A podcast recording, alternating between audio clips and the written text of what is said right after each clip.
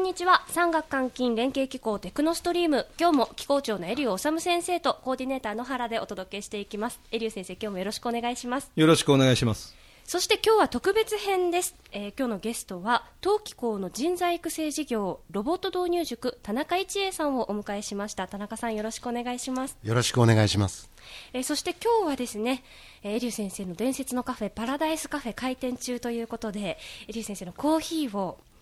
はい、エリュ先生よりサーブいただきました、はい、ありがとうございます。ありがとうございます。えそれに加えてリンゴをご用意させていただきましてえコーヒーとリンゴという組み合わせで番組お届け。そうですね。エジソン的な、はい、はい、そうなんですよ。コーヒーとリンゴの組み合わせってね、ね、特別なんですよね、はい、先生。内容に行きましょう。はい では早速内容に 移ってまいりたいと思います、えー、ロボット導入塾ですね。初めてお聞きになった方もおそらく、えー、今番組聞いていただいている方の中にはいらっしゃるかと思うんですけれども名古屋工業大学産学官金連携機構は行政産業界金融機関の皆様と連携して多くの優秀な技術者経営者の方を輩出するための人材育成事業にも取り組んでいる機構でございます。で田中さんが所属していらっしゃるロボット導入塾では行政をはじめとしてロボットメーカーやロボット SIR などの産業界そして金融機関と連携して中小製造業の皆さんのための産業用ロボット導入のための人材育成事業に取り組まれているとお伺いしております。で来年の1月から2月にかけては愛知県の委託を受けて中小製造向け産業用ロボット導入支援講座を開講されるということで、えー、そのまあ、全体の総称名であるロボット導入塾そしてその、えー、1月からの講座についてのお話を詳しくお聞きしていきたいと思います。で早速なんですがこのロボット導入塾ですねいつ頃スタートしたものなんでしょうか、えーと、今年の1月2月に第1回の講座がを開始しまして、まあ、ただ事業としては、まあ、その時はあの中部経済産業局さんからの委託で、はい、それが第1回。で第2回がこの間の9月10月。これもあの中部経済産業局さんの委託で開催させていただきました。であとその今ご案内になった来年1月2月が愛知県さんの委託業務ということで少し補足しますと中部経済産業局さんの委託はこの講座だけではなくていわゆる産業用ロボットガイドラインっていうのをあの作成をさせていただいてあともう一つ、えー、とミッションとしては、えーまあ、先ほど野原さんの方からご案内になった産業界、はい、えー、行政金融機関含めた、えー、産業ロボット促進のネットワークを構築するっていうのも重要なミッションで、まあ、それがあの経済産業局さんの方の委託で、えー、行ってまいりました。一番初めに始まった時のきっかけっていうのは、どういったところからだったんでしょうか、はいはい、えー、っとですねまあ、そのロボットシステムインテグレーターのえー、企業さんで、はい、えー、まあ、マクシスエンジニアリングさんという会社さんなんですがもともと産業用の機械とか、えー、設計開発とかでロボットも数年前から、えー、システムインテグレーターとして、えー、事業の方を始めたんですが、はい、まああのー、現在ですと IoT ですとか第4次産業革命とかっていうのもあってすごく中小製造業さんからいっぱいあの相談が来ていて、それはマクシス、ねそまあ、いわゆるマクさんをはじめそういうロボット SI 屋さんにですね、えー、で結局中小製造業さんはあのまだあのどういったものなのかあんまりよくお分かりになっていらっしゃらないので相談に乗っているんですけれども、まあ、結構手間がかかったりいろいろ担当者と打ち合わせして、うん、こんな形でっていうとじゃあ社長にあげますっていうと社長がそんなに高いのかと。はあ、ちょっと保留だとかいう話とかがなって、うん、要はそこの最初のプロトコルがなかなかあってらっしゃらなくて、これでは商売にちょっとなれないかもしれない。ということで、えっとまあ、彼があの、まあ、工場長養成塾っていうのが名工大でやってるっていうのをご存知だったので、えーはい、ひょっとしたら名工大さんにまたお願いすればこのロボットの関係の人材育成の塾みたいなものもできるのではないかということでその工場長養成塾の、まあ、当時塾長でした、えー、西田先生のところに相談に来られたっていうのがきっかけなんです。はい、名工大工場長養成塾というのも開講しているじゃないですか。はい、で、ね、とそうこに組み込むのではなくて新たにロボット導入塾というものを開かれた。具体的にどういうことを進めていらっしゃるんでしょうか、はい、まずあのロボットをどうやって導入したらいいか先ほど申し上げたもう一個のミッションであるガイドラインっていうのも合わせて、実は作って講座とリンクはしてるんですが、導入のための手順、はい、検討項目はざっとこんなことですのでせめてこれぐらいは少し勉強しましょうとそうするとメーカーさんとか SIR さんに相談とかが意思の疎通コミュニケーションがしやすくなりますので、そこまではせめてお願いしますっていうのが、まあ、実は正直なところをね、そういったところをあの講座の中であのカリキュラムを組んで開催しているというところです。なるほど、はい、今、その導入のガイドラインは、はい、産学関係連携機構のホームページで皆さんにご覧いただくことができますで、はい、それを実際に講座で、まあ、実践的に学ぶことができるということだと思うんですけれども、あの改めて来年の1月、2月ででもですね、中小製造向けの産業用ロ用ロボット導入支援講座、開講されますが、はい、具体的に、はい、えー、それぞれの講座の中の、はい、えー、どういったことを学べるかというのを教えていただけますか？えー、っとプログラムとしては全体で8日間ほど、でまあ、それぞれ各半日午後からです。でえー、っとまず座学で、えー、そのロボットに関する基礎知識とあと導入事例が今かなりたくさん国も力入れてますので、はい、出てきてますので、うん、えー、基礎知識と導入事例で約2日間ぐらい。であとは、えーと、もう1日グループワークということで、うん、机上のシミュレーションなんですけれども人が今やっている、えー、工場の作業とかラインの一部をどうやったら自動化できるかっていうのをそれぞれちょっと教材とかをご用意していただいてあの SI 屋さんの方に。でそれでみんなでグループでワイワイやりながらこここうこういうロボットがいいんじゃないかとかこれだったらスピードがとか生産量追いつくのかとかいうのをワイワイやりながらグループワークやるのが1日、はい、であと協力いただいているロボットメーカーさんのショールームに3社4社のところにそれぞれあの見学に行って合わせて導入事例ですとか最新のロボットのあの動向ですとかそういったところをまあえー、と教えていただいてで最後に、まあ、そのそもそも講座のゴールとしては先ほど申し上げたようなせめてうちはロボットはこういうことを考えて導入していきたいっていうところをそれなりにわからないなりにも勉強していただいてそれをもとに最終日にメーカーさんとロボットシステムインテグレーターさんにうちはこんなふうに入れたい入れたいって考えているんですけれどもご提案をいただけませんか？合わせてお見積もりもっていう流れでその最終日にそれをお願いしてもうそのままあの話がうまく進めばそのままリアルに商談につながるという流れで、はい、構成しております。なるほど。あの工場にいらっしゃる方々も、まあ、今までのこう進めてきたあの製造の仕組みっていうものとそこに今の時代ってどんどん IoT ロボットっていうものが入ってきて、はい。はいそれを取り入れたらうまくいくことは分かるんだけれどもじゃあどう取り入れたら今自分の現場にとって一番いいのかっていうのを、本当にどうしたらいいんだろうかということの知識をお求めの方ってたくさんいらっしゃると思うんですけれどそういう方々がこの講座に来て、はい、より具体的に、はい、えっと、今の導入の仕方の可能性っていうのを検討することができるということを今あのお聞きしましてで今までも講座開講されてこられたと思うんですが、はい、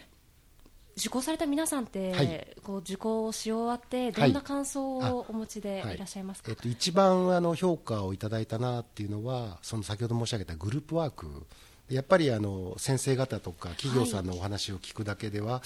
なんか今一つ分かったようで分からないなっていう気分がある中その次にグループワーク。でしかもそこにはあのロボットメーカーさんですとかロボット SI さんにそれぞれのグループに2人から3人アドバイザーでついていただいてるんですね。だから分からないことは横で聞けば分かるっていう形でやり取りしていってで自分とはまた違った考え方とか、まあ、業種現場の状況いろんな違う中であこんな発想もあるのかっていうのを逆に気づいたりとかっていうのがそのシミュレーションの中で学べたっていうのが一番あの良かったっていうことで評価をいただいてます。であとは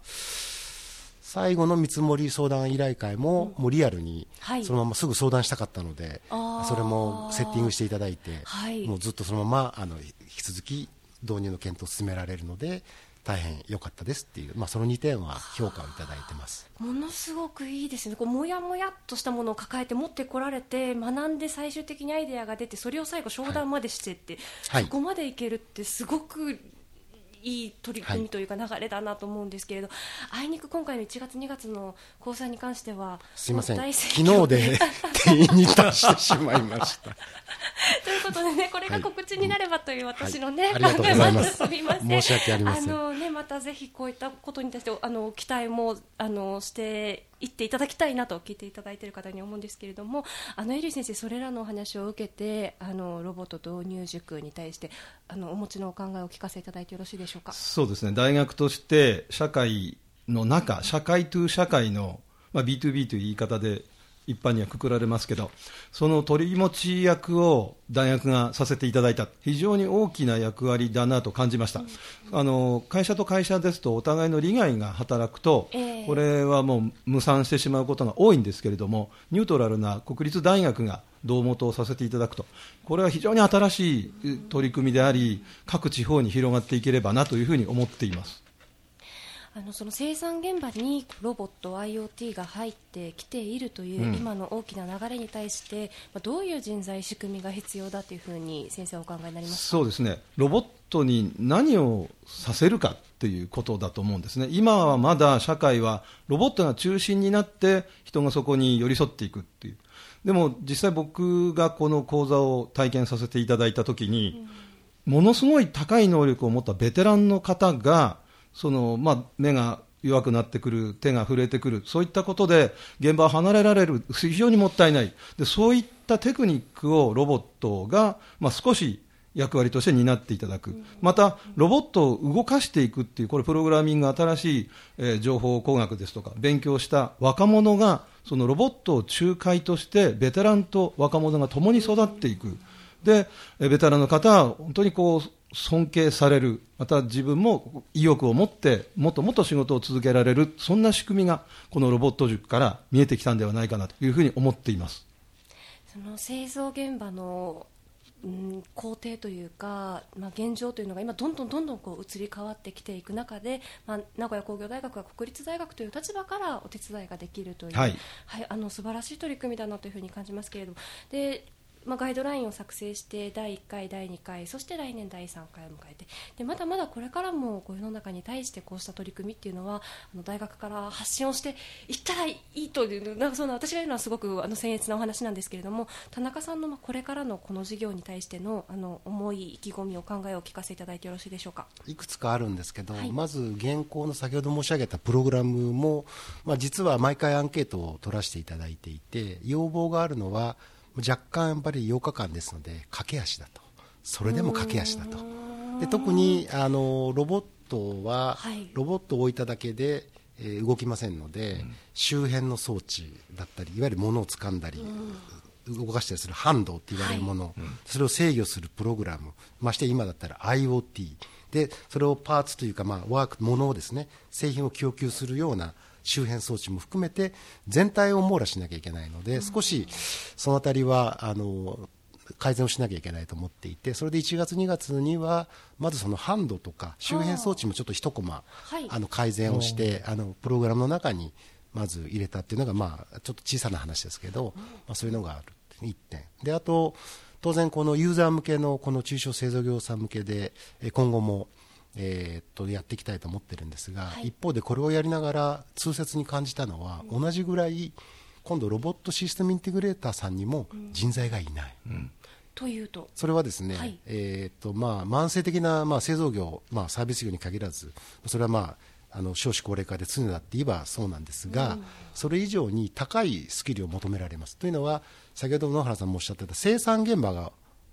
分かるか、例えば、はい例えばずっと金属加工の現場のロボットを入れたことがあるけれどもじゃケミカルのクリーンルームでやったことがあるか、うん、となんか SI 屋さんに聞くと言語からわからないっていう話がいってでその手前そのもっとその手前で言うと電気機械制御、えー、プログラムあとソフトも、うん、まあ、それ全員が全員というわけではないんですけれども、ね、場合によってはそのカメラもつけなきゃいけないとかですね。そういう話もあるのでトータルの知識を幅広く求められる人材ってその聞いただけで難しいですよね。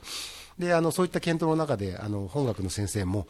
僕でも無理だねみたいなすぐに覚えるのはっていうぐらい。